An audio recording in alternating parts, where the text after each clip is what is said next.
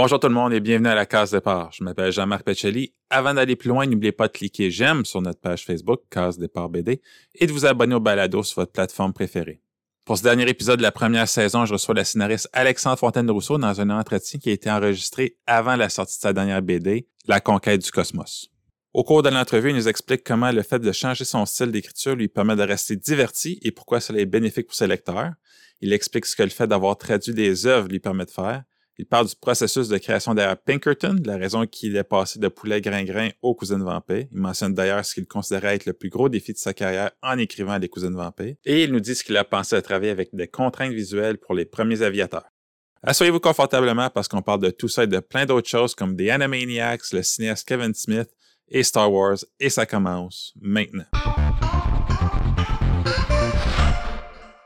Une chose qu'on remarque en regardant ta feuille de route, c'est que tu es très prolifique tu te limites pas à un de médium, tu as écrit des bandes dessinées, tu es critique de cinéma, euh, tu as fait de la traduction, tu as écrit des livres. Est-ce que tu te considères scénariste, auteur ou même quelque chose d'autre? Hey, j'ai bien de la misère à répondre à cette question-là. C'est drôle que tu la poses parce que c'est le genre de question que, je me pose moi-même assez ah. souvent, là, là, dans la mesure où euh, c'est sûr que le fait de faire autant de choses euh, à la fois, euh, ça fait que des fois on a des, petites crises identitaires puis existentielles. mais bon, je veux dire, c'est sûr que quand les gens me demandent ce que je fais en bande dessinée, j'ai tendance à dire que je suis scénariste là, parce que mm-hmm. je, je me vois pas comme je me vois toujours comme une partie d'une équipe. Tu sais, je me vois jamais comme la, une personne totalement autonome. Là, tu sais, fait que je trouve que on dirait que le terme auteur de bande dessinée, je le je le réserve un peu aux gens qui sont capables et de dessiner et de scénariser en même mm-hmm. temps. Donc, euh, quand, on, quand vient le temps de parler de la bande dessinée, euh, j'utilise le terme scénariste. Pour le reste, écoute, là, euh, effectivement, au nombre de choses que je fais, je ne sais pas toujours comment me décrire. C'est sûr que quand j'écris de la critique, je me dis que à ce moment-là, je suis critique, mais au, bout du compte, j'essaie d'approcher toutes ces choses-là un peu de la même manière, c'est-à-dire en étant euh, le plus sincère puis le plus euh, authentique que je peux l'être avec moi-même, puis face à. En tout cas, tu comprends ce que je veux dire? Oui. Je, veux dire je, finis par le voir un peu toujours. Euh, le, le, terme m'intéresse pas tant que ça. C'est plus la démarche qui, finit par être importante. Hein. Puis comment t'en es venu à faire de la, bande dessinée? Parce que je pense que tu étudié en cinéma. Est-ce que c'est le hasard qui t'a amené là ou c'était un objectif euh, que tu avais? Non, non, c'est totalement le hasard. En fait, c'est une histoire que, j'ai racontée une couple de fois dans ma vie maintenant, puis je, la trouve toujours aussi absurde. C'est en fait, euh, à l'époque, euh, François Sanson Dunlop, avec lequel j'ai fait mes premiers livres, lui, il faisait déjà de la bande dessinée. puis souvent, ce qu'il faisait, c'est qu'il prenait des conversations qu'il avait avec les gens, euh, puis il en faisait des bandes dessinées. Fait que de temps en temps, tu sais, je veux dire, j'avais une conversation sur, euh, sur Messenger, tu sais, MSN Messenger avec mm-hmm. euh, François, puis là, le lendemain, ben, c'était rendu une bande dessinée. Puis je trouvais ça, je trouvais ça le fun, mais tu sais, en même temps, à un certain point, je me suis dit, OK, ben, j'ai, j'ai peut-être envie de, de, diriger un peu mon personnage. Fait qu'au début, ça a commencé, c'était comme un, un, dialogue, si tu veux, tu sais, dans la mesure où lui écrivait ses dialogues, puis mm-hmm. moi, je lui répondais, puis finalement, c'est comme devenu de la scénarisation un peu euh, progressivement au fur et à mesure comme ça. Mais c'est ça. Au début, c'était pas, c'était certainement pas euh, mon intention de faire de la bande dessinée. J'ai pas toujours rêvé de faire ça. J'ai toujours lu de la bande dessinée, puis je me suis beaucoup tenu avec des auteurs de bande dessinée. Puis à un mm-hmm. certain point, je pense que ça finit par déteindre. Là. je veux dire, c'est une maladie euh, qui se transmet assez rapidement. Là. Les, gens, ils, les gens ils font de la bande dessinée, tu regardes ça, tu te dis ça a l'air le fun, moi aussi je voudrais en faire. Puis parallèlement à ça, puis c'est vrai ce que tu mentionnes, c'est que j'ai étudié en cinéma, puis ce que je trouvais quand même difficile en cinéma, c'était euh, la, quantité de, de, travail. Ben non, mais ouais, ben, puis aussi de travail que ça représentait, hmm. euh, de monter une équipe, de gérer une équipe, puis aussi euh, la difficulté qu'il y avait à transformer certaines idées en, images concrètement. je trouvais qu'en en bande dessinée, j'avais comme un, contrôle vraiment plus direct euh, puis beaucoup plus rapide euh, sur, ce que je voulais puis ce que je pouvais faire. Puis euh, ça m'a tout de suite vraiment beaucoup plu. Puis le fait de travailler avec juste une autre personne, de, d'avoir cette espèce de, d'interaction vraiment, mm-hmm. vraiment franche puis sincère qui est, dans mon cas, toujours basée sur l'amitié. Là, je fais toujours des livres avec des, des amis. Fait ça simplifiait. Tu sais, t'es pas genre un gestionnaire de projet comme tu peux l'être quand tu décides à, réaliser un film. Il y a quand même un genre de pureté dans le, rapport créatif mm-hmm. avec l'autre que je trouve vraiment intéressant. Et puis, tu as mentionné une couple de fois le, le, mot auteur de BD, puis tu as fait la distinction là, entre que toi qui es scénariste, puis quelqu'un qui est auteur qui peut faire les deux. Puis justement, au Québec, il y a beaucoup d'auteurs de, de BD. Mm-hmm. Donc, euh, pour toi, est-ce que tu trouves ça difficile de trouver un illustrateur qui est prêt à travailler avec toi? Parce que pendant qu'ils font tes projets, ils peuvent pas faire les leurs. Ben, c'est sûr que c'est, c'est une question que je me pose tout le temps. Euh, je me sens presque toujours mal de proposer un projet à quelqu'un, puis je me dis, tu as sûrement mieux à faire que ça, mais en fait, comme je disais, c'est souvent des amis, tu sais. Fait le, projet, il, émerge quand même naturellement. Souvent, c'est mm-hmm. pas 100% non plus. Il y a des fois où c'était vraiment à 100% mon idée, mais, mais des fois, c'est comme des projets que je développe avec l'autre personne. Tu sais, je commence à pitcher une idée, la personne m'en reparle, puis on, on interagit là-dessus, on tourne un peu autour du pot jusqu'à temps qu'à un moment donné, on se dise, OK, mais on pourrait vraiment le faire, tu sais. Fait tout ce que tu dis, c'est vrai d'une certaine façon, puis c'est sûr que ça, ça va dans mon, euh, mon bagage d'angoisse personnelle, c'est certain. Là. Mais, mais en même temps, je te dirais que euh, il y a quand même un, tu peux te promener d'une personne à l'autre. Une personne va, une personne avec qui je travaille n'est pas disponible à un moment donné. Fait que je me dis, bon, ben, je vais, je vais travailler avec quelqu'un d'autre, puis là, euh, cette personne-là n'est pas disponible, puis hop, l'autre personne redevient disponible. Mm-hmm. Euh, Francis Desharnais, j'ai fait, euh, j'ai fait les premiers aviateurs avec lui, puis là, on vient de terminer la, conquête du cosmos ensemble, puis c'est entre les deux, Francis, il a fait la petite Russie. Quand je le voyais travailler sur la petite Russie, je me disais pas, hey, c'est un excellent timing pour aller l'écœurer avec un de mes projets.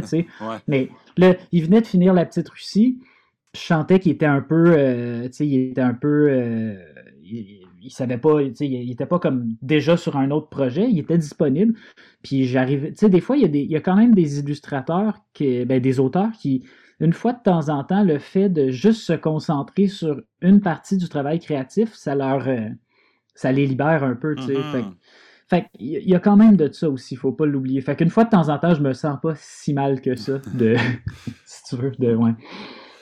Puis quand on regarde tes œuvres, bah, comme Pinkerton, les, cousines vampires euh, ou la, la pitoine et la poutine, on voit que, ton écriture euh, change. Est-ce que tu, euh, tu adaptes ton histoire pour mettre en valeur les forces de chaque artiste? C'est comment que ça fonctionne? Ouais, totalement. Puis ça, c'est quelque chose, c'est je pense que je serais jamais capable d'écrire un scénario sans savoir qui va le dessiner. Mm-hmm. Il y a toujours une partie de mon écriture qui est inspirée par le travail de la personne avec qui je m'apprête à collaborer. Donc, euh, c'est sûr qu'il y a une influence directe.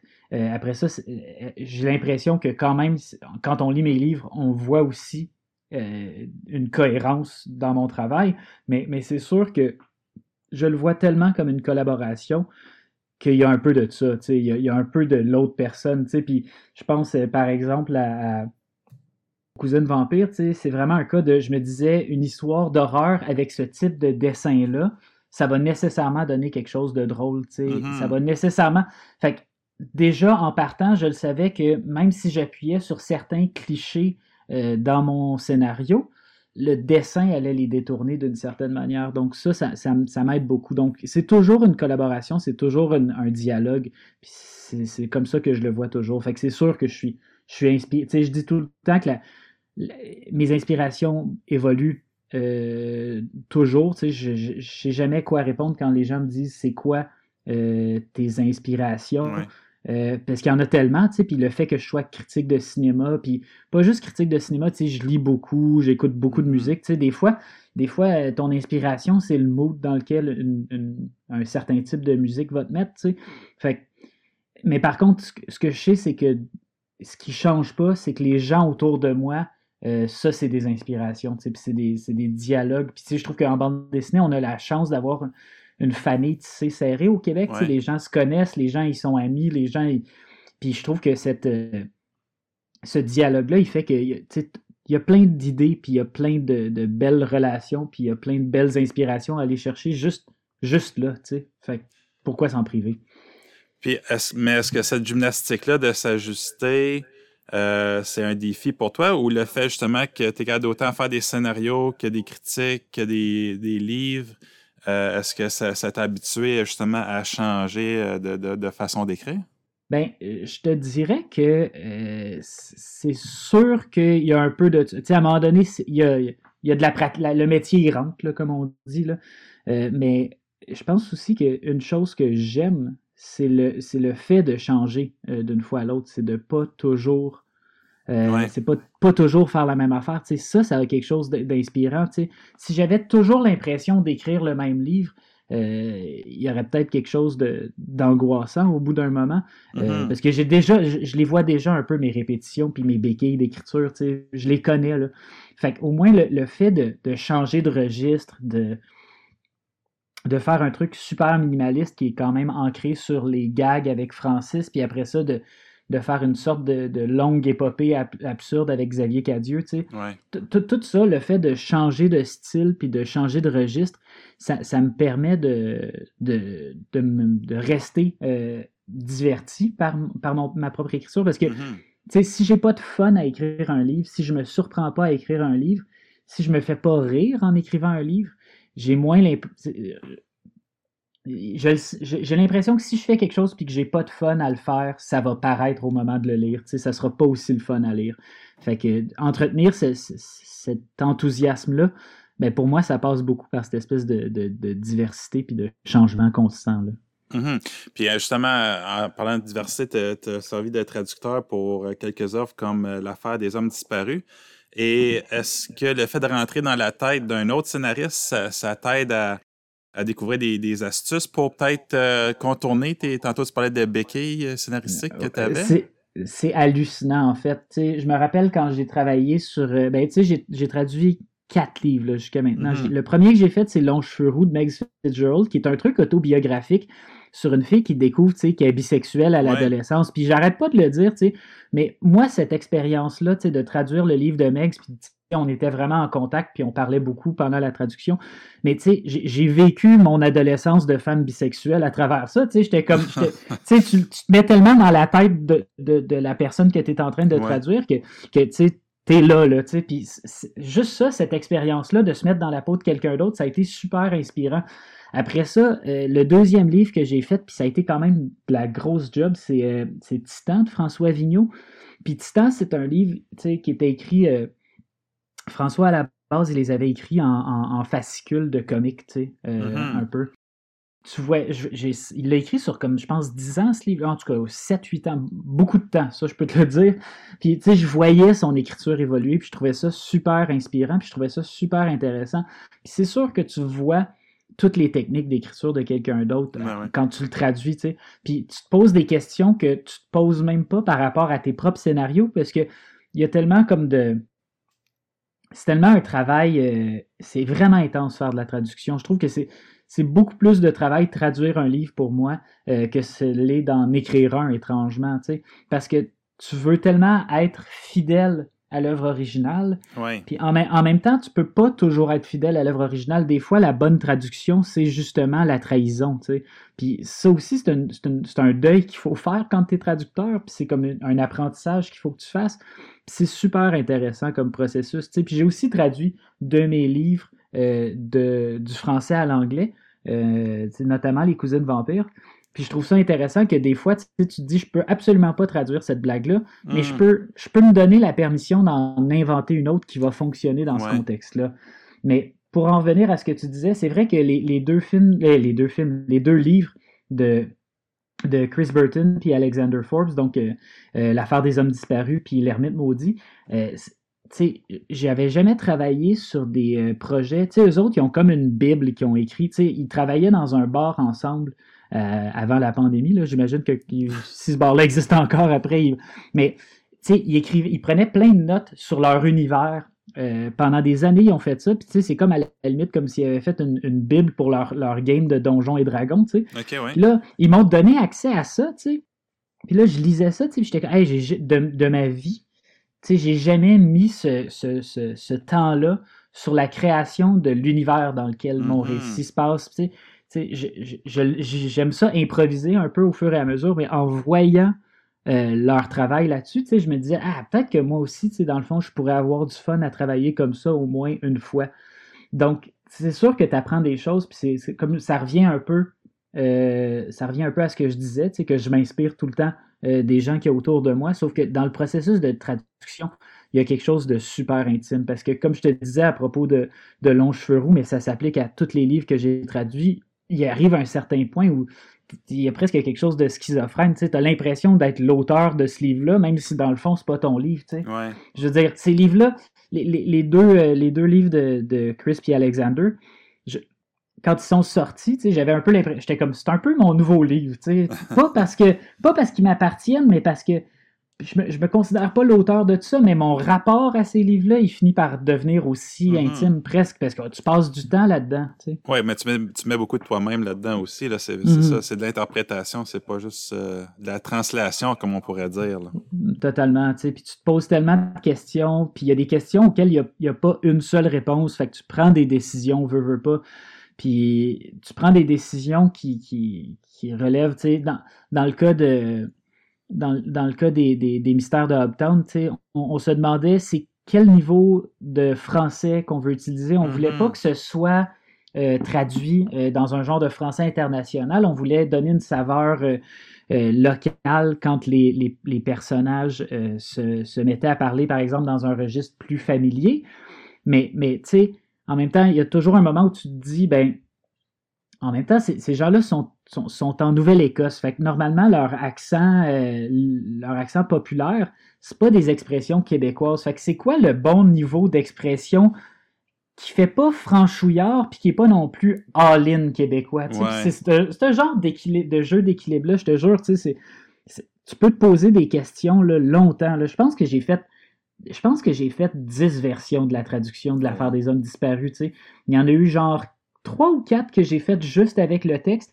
Puis après ça, il y a eu genre les, les 5 ou 6 dernières qui étaient faites avec l'intégration du texte dans les cases. Mm-hmm. Puis tu sais, c'est comme, même en revoyant les cases, tu sais, tu lis les répliques différemment quand ils, ils sont retournés dans la case. Tu sais, puis il y, y, a des affaires que tu disais, ma traduction est parfaite. Puis quand tu vois le, le visage du personnage, tu te dis, euh, OK, ma réplique, elle n'a pas l'air bien jouée. C'est comme si les acteurs y étaient off. Fait, fait que ça, c'est vraiment particulier comme processus. Mais c'est vraiment intéressant et c'est vraiment stimulant. Puis on va parler un petit peu de tes, tes œuvres. En 2011, tu as publié Pinkerton avec François Sanson Dunlop, comme tu as mentionné. Euh, bon, l'histoire tourne autour de deux personnages qui sont en peine d'amour, qui tentent de plus être sentimentalement malheureux en s'attaquant aux chansons du CD de Pinkerton de Weezer. Bon, la question la plus évidente, c'est est-ce que l'idée est née d'une rupture amoureuse et est-ce que Weezer t'a conditionné à être sentimentalement malheureux? Ben, c'est définitivement né d'une rupture amoureuse. Là. Ça, c'est, je, ça a toujours été totalement assumé. Puis je pense que c'est ce qui fait que, ce livre-là. Je pense que c'est le livre que j'ai écrit où j'ai eu le plus de commentaires, de, de retours vraiment personnels de gens qui me disaient Ce livre-là, il m'a vraiment touché. Puis je viens de me faire crisser là, puis je me reconnais vraiment dans ton mm. personnage. Puis euh, fait que oui, c'est sûr que ça a nourri, euh, ça a nourri ce projet-là. Euh, après ça, l'affaire de passer par-dessus un, ben, être conditionné par, par Weezer, c'était un peu une joke qu'on avait, moi puis François. C'était pas 100% sérieux. Mais uh-huh. par contre, ça, renvoyait clairement à, tu sais, on consomme tellement de, de livres, de films, de musique, de tout. Tu sais, la culture qu'on consomme nous conditionne tellement d'une certaine façon. Puis c'était plus, tu sais, en général, présenter deux personnages qui se sont toujours beaucoup définis par les œuvres artistiques mm-hmm. qu'ils ont, ont, consommées dans leur vie, puis d'essayer de, voir comment cette, cette espèce de... C'est des personnages un peu fous là, par rapport à ça. Ils vont trop loin dans ça, sont obsessifs dans ça. Puis il y avait quelque chose de, de vraiment drôle dans, le fait d'exagérer euh, des traits de personnalité qu'on avait déjà, moi puis François, puis de les, de les pousser à l'extrême, parce que ces deux personnages-là, c'est moi puis François, mais, mais poussés à l'extrême, puis à, la caricature, puis je veux dire, je, relis ces, livres-là maintenant, puis je me dis, c'est fou à quel point euh, c'est des livres qui sont nés euh, de cette amitié-là, puis c'est aussi des livres qui sont nés de d'un drôle de moment où, genre, tu sais, je pense que Pinkerton, on, l'écrivait, là. François, il était en train de dessiner. on l'a fait vraiment, je pense, en trois mois, ce livre-là. Ça n'a pas d'allure à quel point. On, l'a fait vraiment vite. Là. Genre, sais moi, j'écrivais genre 10-15 pages par jour. Là. Puis je les écrivais à la, à la main, je les scannais, je les envoyais à Frank euh, par scan, puis les scans étaient pourris, tu sais, j'avais un vraiment mauvais scanner, puis là, il faisait des jokes sur mes scans, puis... Mais Puis là, vers la fin, moi, j'écrivais la fin du livre, puis François, il était en train de dessiner les, les pages, tu sais, genre 30, 40 pages avant moi, tu sais. Puis j'étais chez eux dans son salon, puis j'écrivais le scénario, puis les ostinades qu'on avait pendant qu'on on, travaillait sur le projet, tu sais, j'étais juste comme, tu sais, too bad, ça s'en va direct dans le livre, ça, tu sais, puis,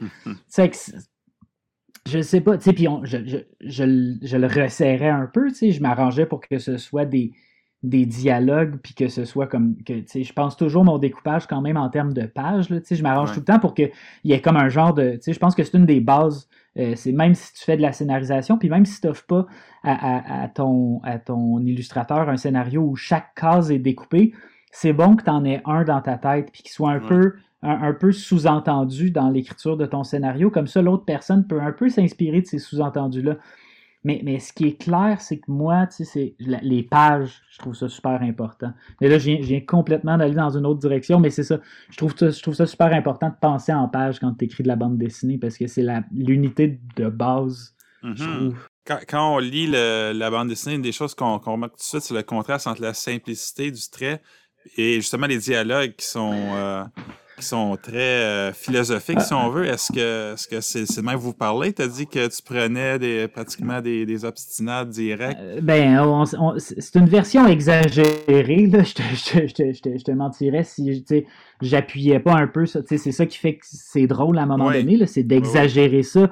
Mais tu sais, une fois qu'on une fois que je suis réchauffé, je suis quand même une personne qui parle beaucoup, puis je veux dire, j'ai j'alterne entre, euh, euh, un registre un peu populaire puis des fois des genres de tirades un peu plus euh, quasiment volontairement, caricaturalement académiques, tu sais, puis genre je, l'assume entièrement.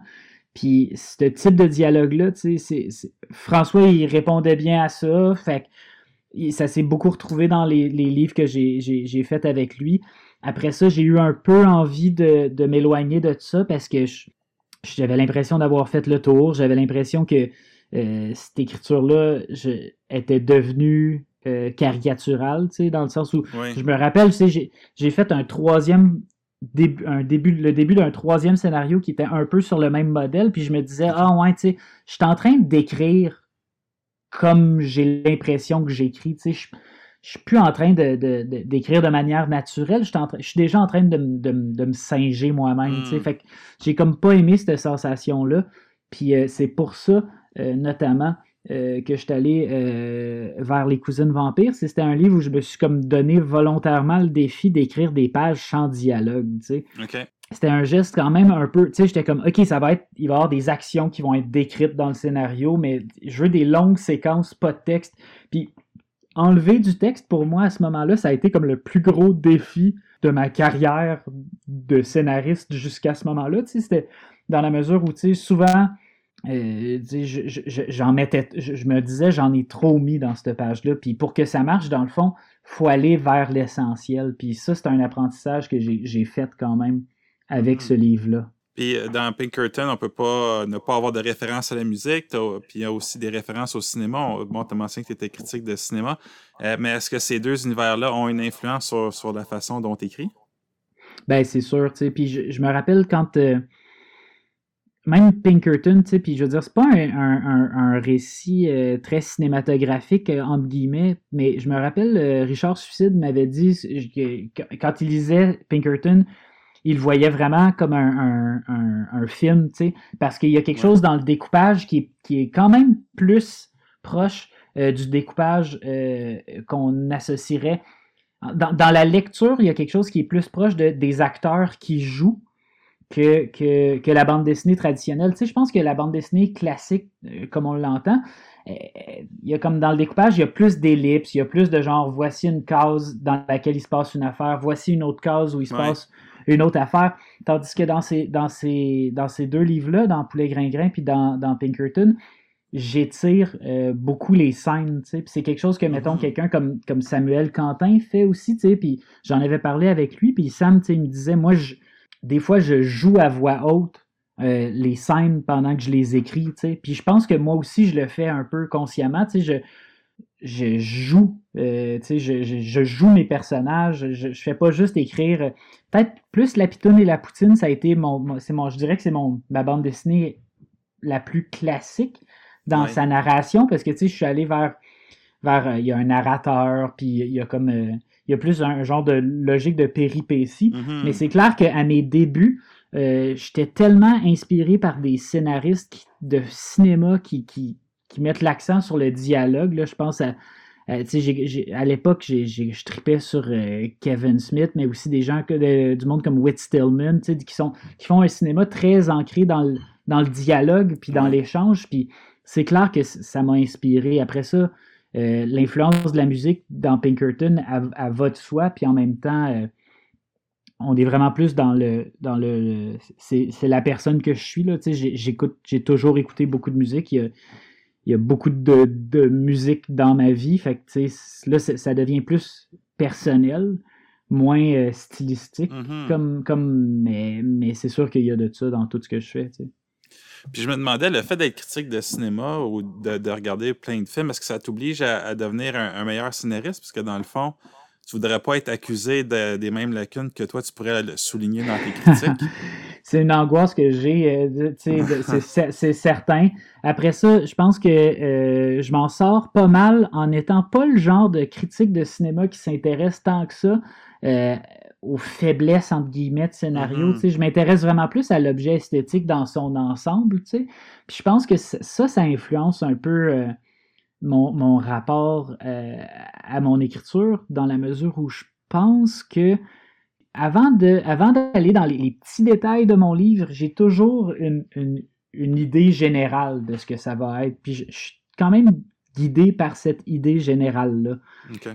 La, la, la pitoune et la poutine, le, le pitch était bien simple. J'étais comme ça va être euh, l'histoire de, de Joe Montferrand. Euh, Xavier savait pas c'était qui Joe Montferrand. J'y raconte un peu l'histoire. Puis tu sais, j'étais- mais je savais que je voulais que ce soit un, un truc un peu euh, folklorique, euh, weird. Puis cette idée-là, elle existait déjà. Fait qu'à partir de là, j'avais pas tant d'obsession sur les petits détails. Mais après ça, est-ce que je- est-ce que, est que le fait de voir beaucoup de films, ça me, ça me, ça me rend plus critique par rapport à moi-même? Ça, je le sais pas, mais ça m'inspire beaucoup, tu sais. C'est- sûr que Les Cousines Vampires, c'était c'était une époque où j'écoutais énormément de cinéma d'horreur gothique. Puis je me suis dit, Hey, je suis tellement habité par les choses que je regarde, il faut que j'en fasse de quoi, sinon c'est un peu du gaspillage, tu sais. Ouais. Puis c'est- peut-être c'est peut-être une, une manière pour moi de prolonger euh, le travail euh, de critique ou de donner plus de sens. Tu sais, je fais pas juste regarder les films puis écrire dessus. J'essaie aussi de m'en nourrir tu sais, Mhm. comme créateur. Puis ça fait que j'ai l'impression qu'il y a comme ça ajoute de la, de la- une valeur à- à- à- au temps que je mets sur le fait d'écouter des films. T'en as un petit peu parlé tantôt, Plein Grain-Grain, qui est sorti en 2013, c'est toujours avec euh, François Sanson Dunlap. Ça, ça reprend les mêmes personnages de Pinkerton, cette fois Ouais. ils se lancent dans, dans l'élevage de poulets. Puis c'est en lisant cette bande dessinée-là que je me suis rendu compte que les personnages n'avaient même pas de nom. Euh, Non. pour- pourquoi, pourquoi avoir choisi de ne pas leur en donner, ou peut-être euh, à l'inverse, pourquoi avoir choisi de nommer les personnages de tes autres œuvres? Vu que dans le fond, Ben- on s'en rend même pas compte qu'ils n'ont pas de nom. je pense qu'à un certain point, je me suis rendu compte que, tu sais, il n'y avait pas de nom. Puis c'est devenu un running gag, tu sais. Puis je me rappelle dans le, tu sais, dans le matériel de presse, tu sais, c'était genre lui puis lui, tu sais. Puis c'était, Ouais. c'est- tu sais, c'était comme vraiment rendu une joke, là. Mais je, je sais pas, je pense que dans, dans le cas de ces, ces deux euh, personnages-là, il y avait quelque chose, je pense que ça a comme, euh, ça a facilité euh, l'identification des gens à ces personnages-là, euh, qui n'y ait pas de nom. tu sais. Je pense que Ouais. les gens me parlent tellement de ces personnages-là avec une sorte de rapport euh, intime. tu sais. Je me dis peut-être que le fait qu'il n'y ait pas de nom, ça, ça, ça les a rendus justement Mhm. euh, plus. plus, ils sont comme vides d'une certaine manière. tu sais. C'est- Oui, ils ont des personnalités, mais en même temps, leur personnalité est super. Euh, elle va dans toutes les directions. Mais, mais, mais par contre, tu, peux t'installer dedans, ça c'est clair. Après ça, c'était un type d'écriture, puis quand je me suis lancé dans d'autres projets, euh, c'était plus vraiment ça. Mais je suis un peu retourné à ça quand même avec les premiers aviateurs. Là. Il y a souvent, il y a quelque chose d'anonyme dans les personnages de ce livre-là, tu sais. Puis je pense Mhm. que ça aussi, ça fonctionne d'une certaine manière. Mais, je suis retourné à cette espèce de truc d'anonymat-là, mais c'est pas un geste 100% conscient de ma part jusqu'à temps que je me rende compte que c'est ça, puis après ça, je le transforme un peu en joke. Puis on parlait un peu euh, tantôt que tu as, étudié en cinéma. Puis une des choses qu'on n'encourage pas au cinéma, c'est de mettre un frein à l'histoire pour présenter quelque chose d'autre. Mais pourtant, tu l'as fait dans Poulain Grain Grain, puis tu as consacré plusieurs pages à une discussion sur Superman. Puis tu as aussi fait euh, une partie de Milborn. C'est quoi qui t'a convaincu, d'aller euh, contre la convention puis de présenter ces deux scènes-là? Ben, je pense que en même temps, euh, les règles sont, sont là pour une raison, mais sont aussi là pour être contournées. Mm-hmm. si, tu les, si tu les connais, je pense que tu peux les, tu, peux les contourner de manière intelligente puis consciente. Fait c'est bon de connaître la règle, mais après ça, c'est pas toujours une bonne idée de la respecter. Puis la, la partie Milborn, pour vrai, à ce jour, je pense que c'est l'affaire que j'ai écrite qui me fait le plus rire. c'est peut-être pas nécessairement à cause de la qualité des jokes, mais c'est honnêtement, là, tu me l'as rappelé. À chaque fois que je, si je rouvre Poulet Grain-Grain, puis que je tombe sur la partie de Milborn, je suis comme Ah oui, c'est vrai. À un moment donné, ils se mettent à jouer au Milborn pour mm-hmm. aucune raison. Puis ça, ça bloque l'histoire pendant vraiment longtemps. Puis genre, c'est comme le moment où genre tu devrais avoir une résolution qui embarque. À, la fin, à la place de ça, tu as une game de Milborn qui est pas le meilleur jeu de société au monde. Puis c'est quoi ça, dans le fond, faire. Puis je pense que le défi vraiment absurde de faire un jeu, de représenter une partie d'un jeu de société dans un livre, je trouvais ça tellement poche puis drôle à la fois. Tu sais, j'étais comme ça. C'est, ça n'a pas de bon sens, là, mais, mais je, ça me fait vraiment rire cette affaire-là, je l'avoue. je veux dire, je trouve que c'est une vraiment bonne joke parce qu'elle sort vraiment de nulle part. Tu as parlé aussi des cousines vampires que tu fait avec Caton en 2014, que bon, étais très. Étais, tu baignais dans, dans les films d'horreur gothique. Moi, j'ai trouvé aussi qu'il y a certaines blagues qui me rappelaient des dessins animés. Est-ce qu'il y a des dessins animés que tu affectionnes particulièrement qui auraient eu un impact sur ton style d'humour? je pense que j'ai grandi en écoutant euh, tellement de dessins animés, c'est sûr et certain. Mm-hmm. Euh, mais tu me poses la question, j'y avais jamais pensé, puis le premier exemple qui me vient en tête, ben, je suis un gros fan de SpongeBob, l'humour de SpongeBob, je trouve que c'est merveilleux. Mais par contre, j'ai découvert SpongeBob sur le tard. Ce, que, ce avec quoi j'ai grandi, c'est les Animaniacs. Oui. Les Animaniacs, tu sais, il y avait vraiment quelque chose dans l'humour de ça qui était super libre, puis super weird. Puis, tu sais, je, trouve que cette émission-là, tu la regardes maintenant, puis tu te dis. Puis les références aussi étaient vraiment. Tu sais, il y avait des références culturelles super pointues, euh, qui, mm-hmm. passaient dix pieds par-dessus la tête d'un enfant. Tu sais, il y avait des blagues de Marcel Marceau, tu sais, puis de, de, vieux cinéma hollywoodien, puis de. de puis tout ça, c'était parce que c'était aussi très drôle à un niveau juste de slapstick puis tout ça, ben, tu finissais par t'intéresser à ces choses-là malgré, malgré tout. Puis plus tard, tu comprenais les références, mais l'espèce de, d'éclectisme des Animaniacs puis l'espèce de folie de cette série-là, c'est sûr que ça m'a, ça m'a vraiment inspiré.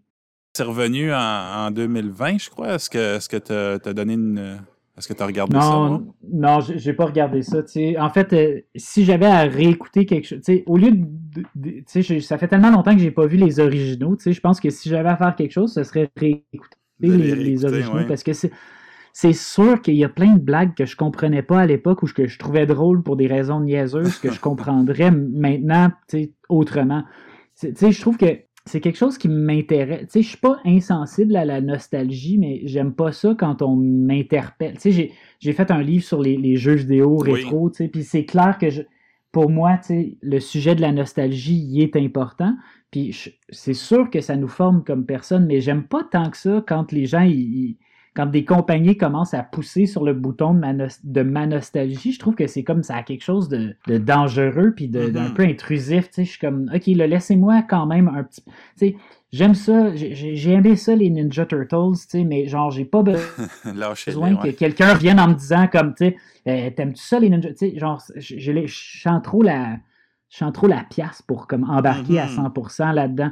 Fait qu'à un moment donné, c'est ça. si j'avais réécouté les Animaniacs, ce serait les originaux. Puis je suis sûr que c'est encore excellent aujourd'hui. Puis si on, revient aux cousines vampires, euh, c'est euh, bon, on, a mentionné que tu étais cinéphile puis que c'est une histoire racinée dans la série B.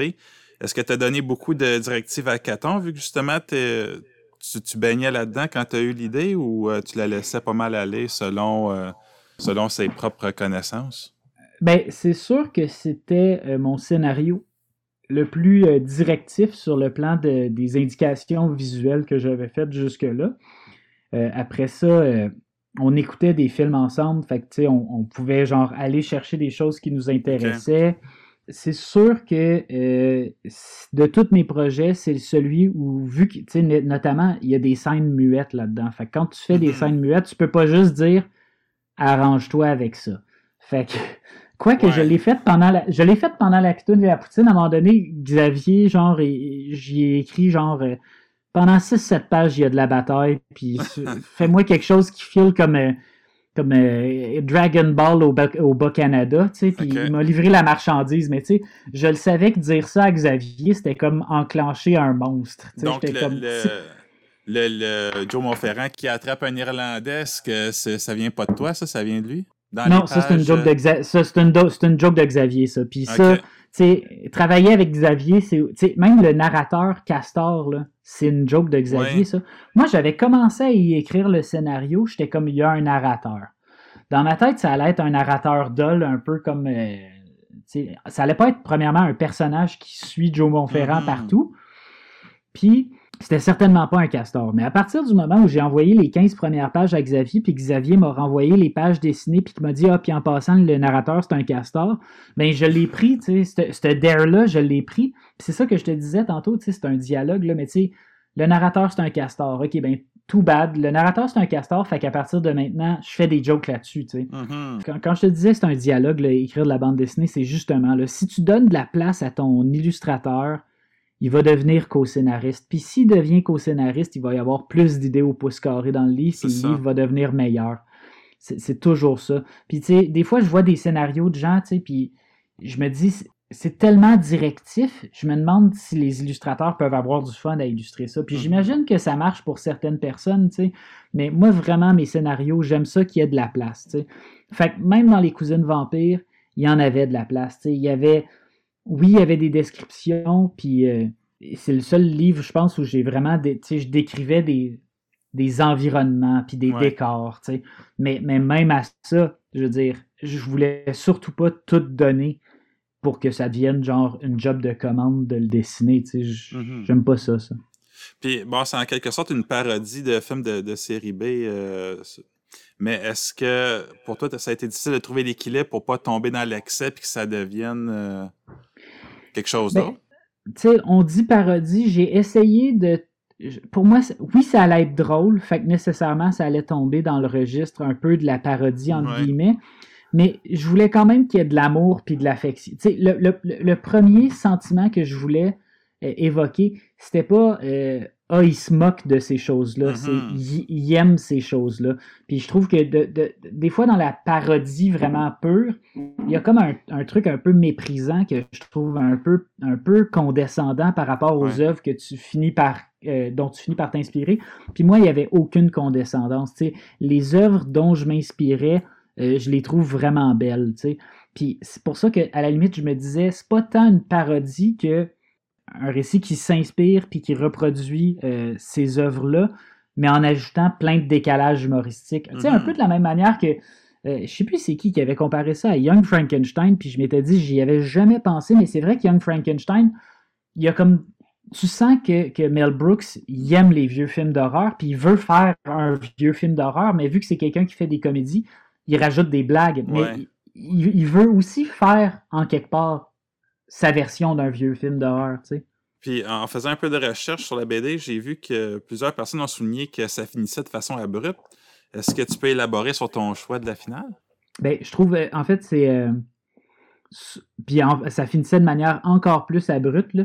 Ça ah finissait. Oui. Euh, puis je, je, le sais, puis je m'en mords les doigts, puis je veux dire, j'ai passé les sept années depuis que ce livre-là est sorti à me faire demander quand est-ce qu'il y aurait une suite. Puis j'aimerais ça en faire une, mais on verra peut-être à un moment donné. Mais par contre, ça, ça faisait partie de ce qui était hommage à la série B. C'est ces films-là, souvent, ils se finissent un peu vite. Puis, mm. moi, quand j'ai fini ce livre-là, je me disais, puis le générique embarque, puis t'es comme, ah ouais, ça finit là.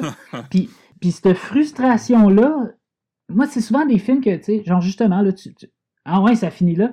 Puis deux semaines plus tard, tu te dis, ça aurait jamais dû finir ailleurs que là. Tu sais. Puis je trouve que les gens, ils ont, un peu tout le temps envie que tout soit, euh, tout soit complet dans une œuvre, mais, mm-hmm. mais le fait que ça soit aussi ouvert que ça, je trouve ça intéressant aussi. Puis est-ce que je l'ai fait aussi bien que j'aurais voulu? Je le sais pas. Moi, je, continue de l'aimer, euh, cette fin-là, même si euh, je je suis conscient du fait qu'elle peut être hyper frustrante, mais je, pense que en tant que lecteur, des fois, il faut prendre notre frustration, la remettre en question, puis se demander s'il n'y a pas quelque chose d'intéressant dans cette mm-hmm. frustration-là. Et en 2016, euh, c'était les premiers aviateurs avec euh, Francis Desharnais. Euh, est-ce que tu as toujours eu un intérêt pour l'aviation? Non. c'est n'importe quoi l'histoire de ce livre-là. non, non, non, non, non, non, mais pour de vrai, l'histoire de ce livre-là, -là, c'est moi puis Francis, on allait à Toronto avec Pau Pau. On était dans Van Luc et on s'arrête à un, euh, euh, un, un, genre d'une halte routière là, avec genre euh, on, s'en allait manger puis pisser. Puis j'avais trouvé ça vraiment intéressant ce que Francis avait fait avec la guerre des arts. Puis vraiment naïvement, je me disais un livre qui est fait avec euh, une dizaine de dessins. Hmm. Francis est capable de produire ça assez rapidement. Fait pour revenir à quelque chose qu'on a dit plus tôt, c'était quasiment justement dans l'optique de pas trop faire chier un illustrateur que je lui ai proposé ce projet-là. Mais tu sais, pour vrai, on était un à côté de l'autre. Je lui ai dit Hey euh, Francis, tu un livre. Euh, un livre selon le système de la guerre des arts, tu penses-tu qu'on est, on est capable de faire ça? Il me dit Ah ouais, ouais, ça pourrait être le fun. Puis là, puis Puis là, t'avais-tu une idée, un sujet? Non, non, c'était vraiment le, dispositif qui m'intéressait.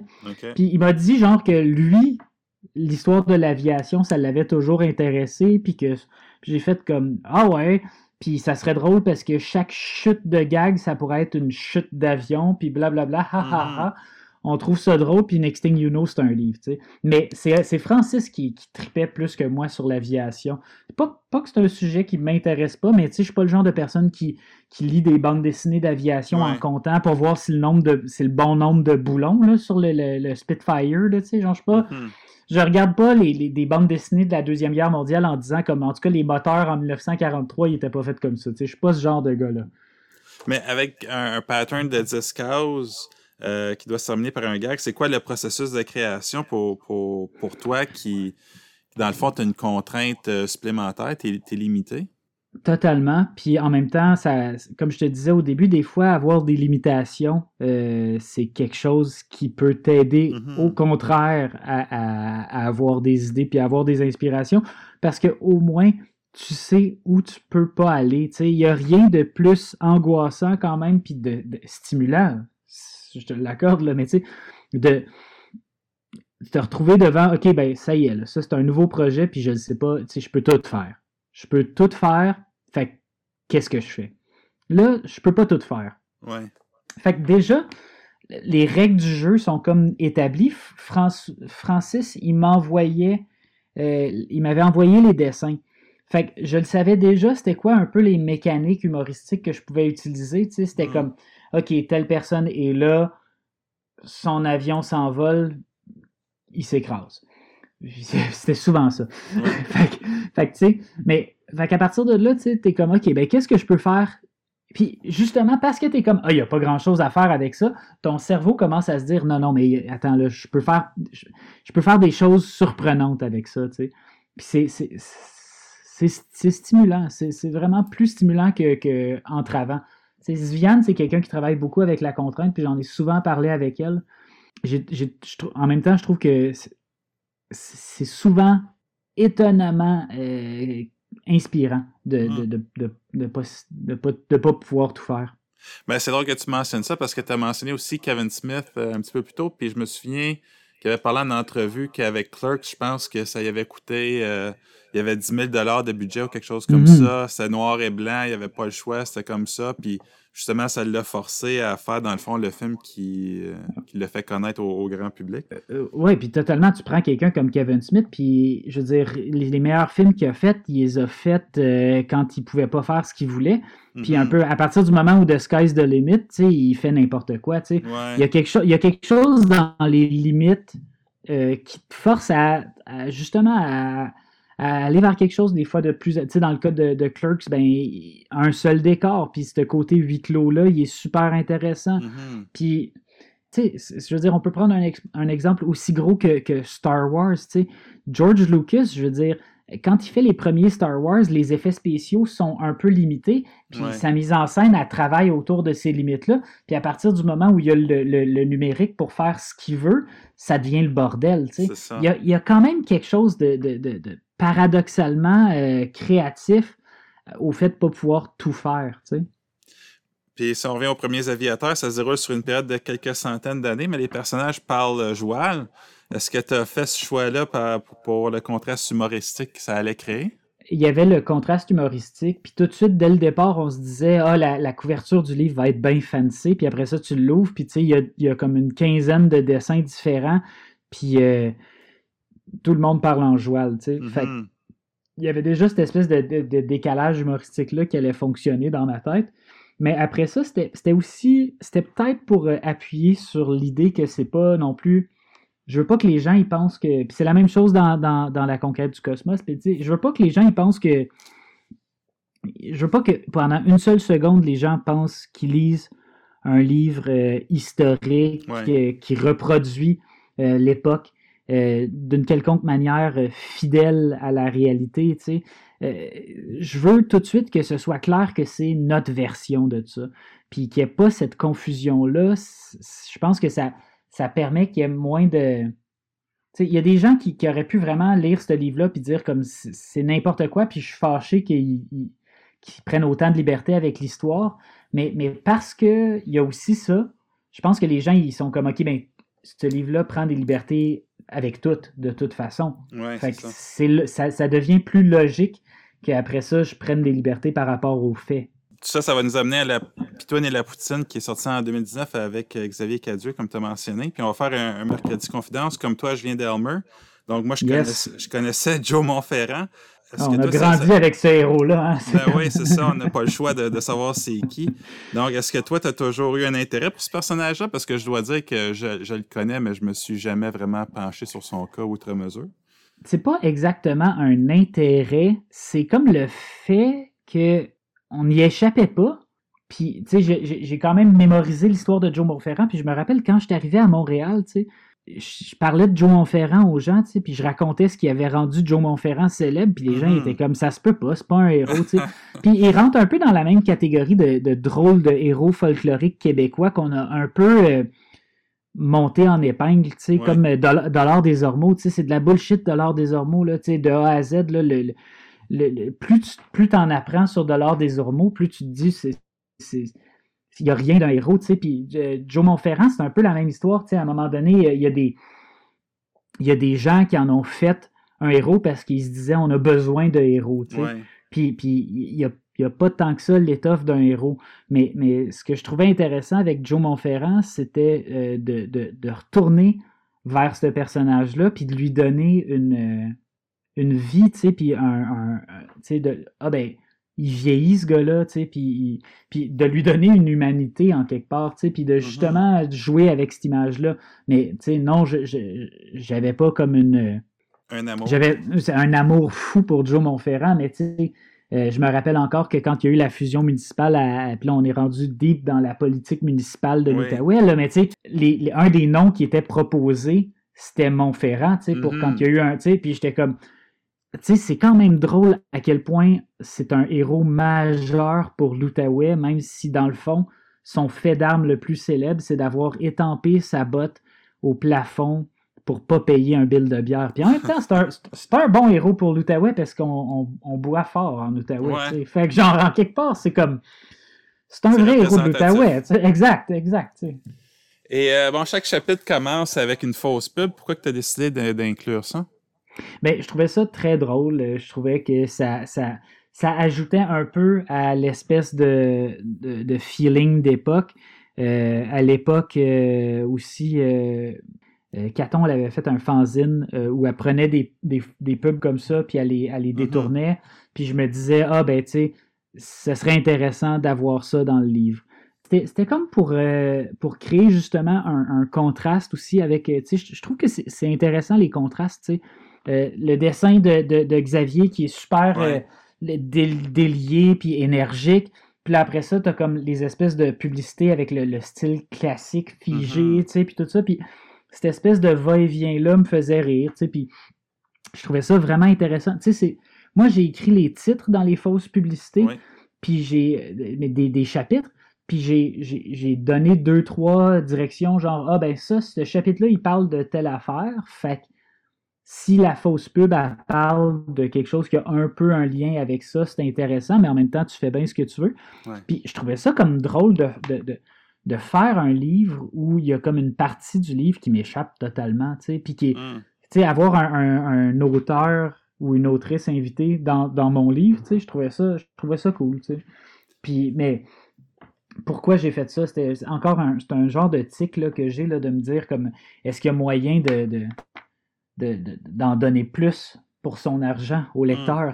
Comme, je peux, est-ce que ce livre-là peut avoir encore plus de jokes? Puis ça, c'est un, un, peu. Des fois, il faut s'arrêter, là, mais je pense que dans ce cas-là, ben, ça, faisait juste rajouter quelque chose d'autre. Puis il y a des gens qui, qui, aiment vraiment cet aspect-là du livre, puis je trouve ça vraiment le fun.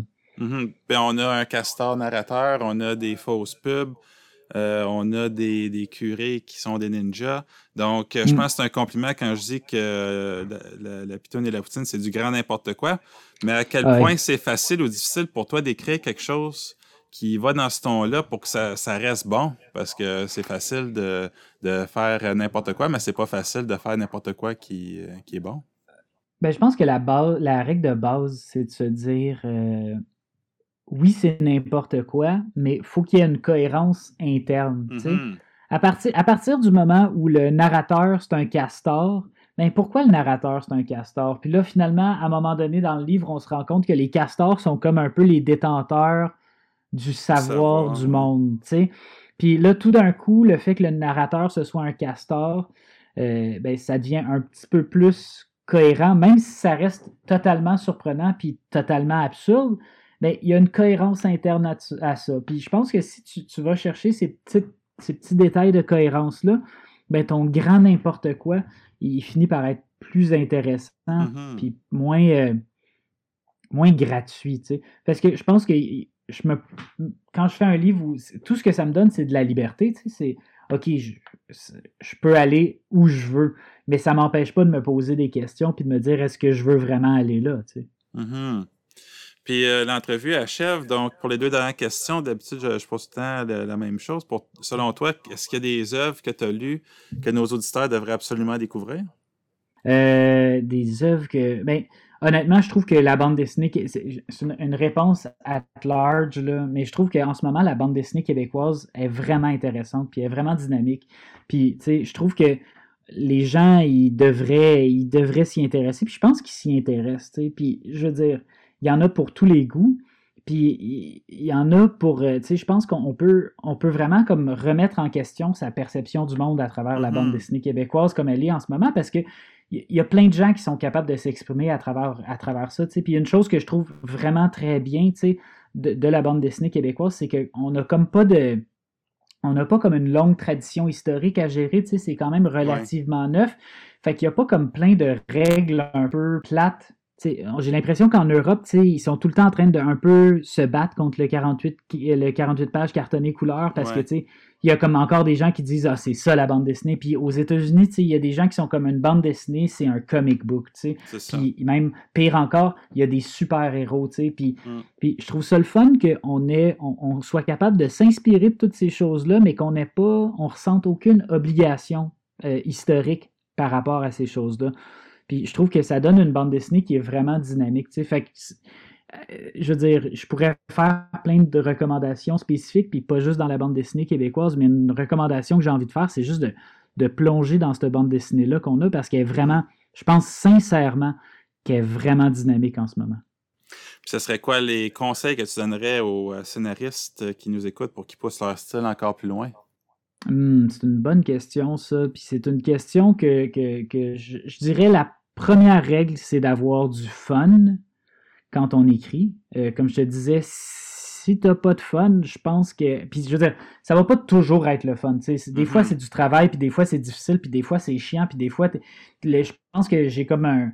Le trois quarts du livre, c'est vraiment mon, point fatal, moi. Là, là, J'arrive au trois quarts du livre, je suis comme. Tu vois la fin, tu sais comment ton livre se finit, mais tu sais pas exactement comment tu vas te rendre là. là. Puis là, es juste comme. T'as as, comme tout le travail accumulé, tu es comme ah, j'y arriverai jamais. tu sais, hmm. Puis non seulement j'y arriverai jamais, mais je vais avoir genre 140 pages de scénarios qui vont finir aux poubelles parce que blablabla. Bla, bla, bla, puis toutes ces angoisses. Puis il faut pas se laisser abattre par ces angoisses-là. Mais après ça, l'autre objectif que, que, je donnerais aux gens, des fois, surtout si c'est des gens qui commencent en scénarisation, moi je vois souvent des gens arriver et ils disent euh, ah, j'ai une, j'ai une série de, en 40 tomes, puis sur non, non, non, puis tu sais, puis t'es comme, hey, pour vrai, là, je veux dire, tu, te rends -tu compte de la somme de travail que ça représenterait d'écrire une série en 40 tomes? Tu sais, je hmm. comprends que tu as lu Dragon Ball, puis que tu te dis que c'est ça le modèle de la bande dessinée, mais oublie ça, là, tu sais, ce gars-là, il a donné sa vie à cette série-là, tu sais, puis Toriyama, il a, il a il a, quasiment, tu sais, il a fait Doctor Slump, puis il a, mais tu sais, il a quasiment juste fait Dragon Ball, tu sais, c'est l'œuvre d'une vie. Fait se donner des objectifs réalistes. Puis se donner des objectifs réalistes, c'est aussi des, des, objectifs réalistes par rapport au, dessin euh, de la personne avec qui tu veux mm-hmm. travailler. Je veux dire, j'aurais jamais demandé à François Sanson Dunlop de me faire un, livre dans un style euh, de dessin réaliste, puis de, demander plein de perspectives compliquées, puis des affaires de même, Mais je veux dire, si tu es conscient de tes limites, puis des limites de la personne avec qui tu travailles, puis aussi que tu, donnes, comme je te dis, des objectifs réalistes en termes de, quantité de travail, puis aussi de, je veux dire, euh, je veux dire, il va falloir que tu trouves un éditeur euh, à ça. Fait que, je veux dire, il n'y a, pas d'éditeur qui va s'embarquer, genre comme, hey, je te connais pas, c'est ton premier livre, mais sais-tu quoi, j'ai vraiment envie de te donner euh, carte blanche sur ta série de 40 livres, tu sais. Mais il faut être conscient de ces choses-là, puis c'est la partie un peu plate, puis il faut pas se laisser abattre ou euh, limiter par ça, mais mais faut en être conscient. Puis en, être conscient, ça fait qu'on, je pense qu'on fait du meilleur stock au bout du compte. Ben, c'est déjà tout pour cet épisode en compagnie d'Alexandre Fontaine-Rousseau, que je remercie énormément pour sa présence. J'en profite aussi pour remercier toutes les personnes qui sont venues à mon micro au cours de cette première saison. Un énorme merci à vous aussi d'avoir été là. Ciao!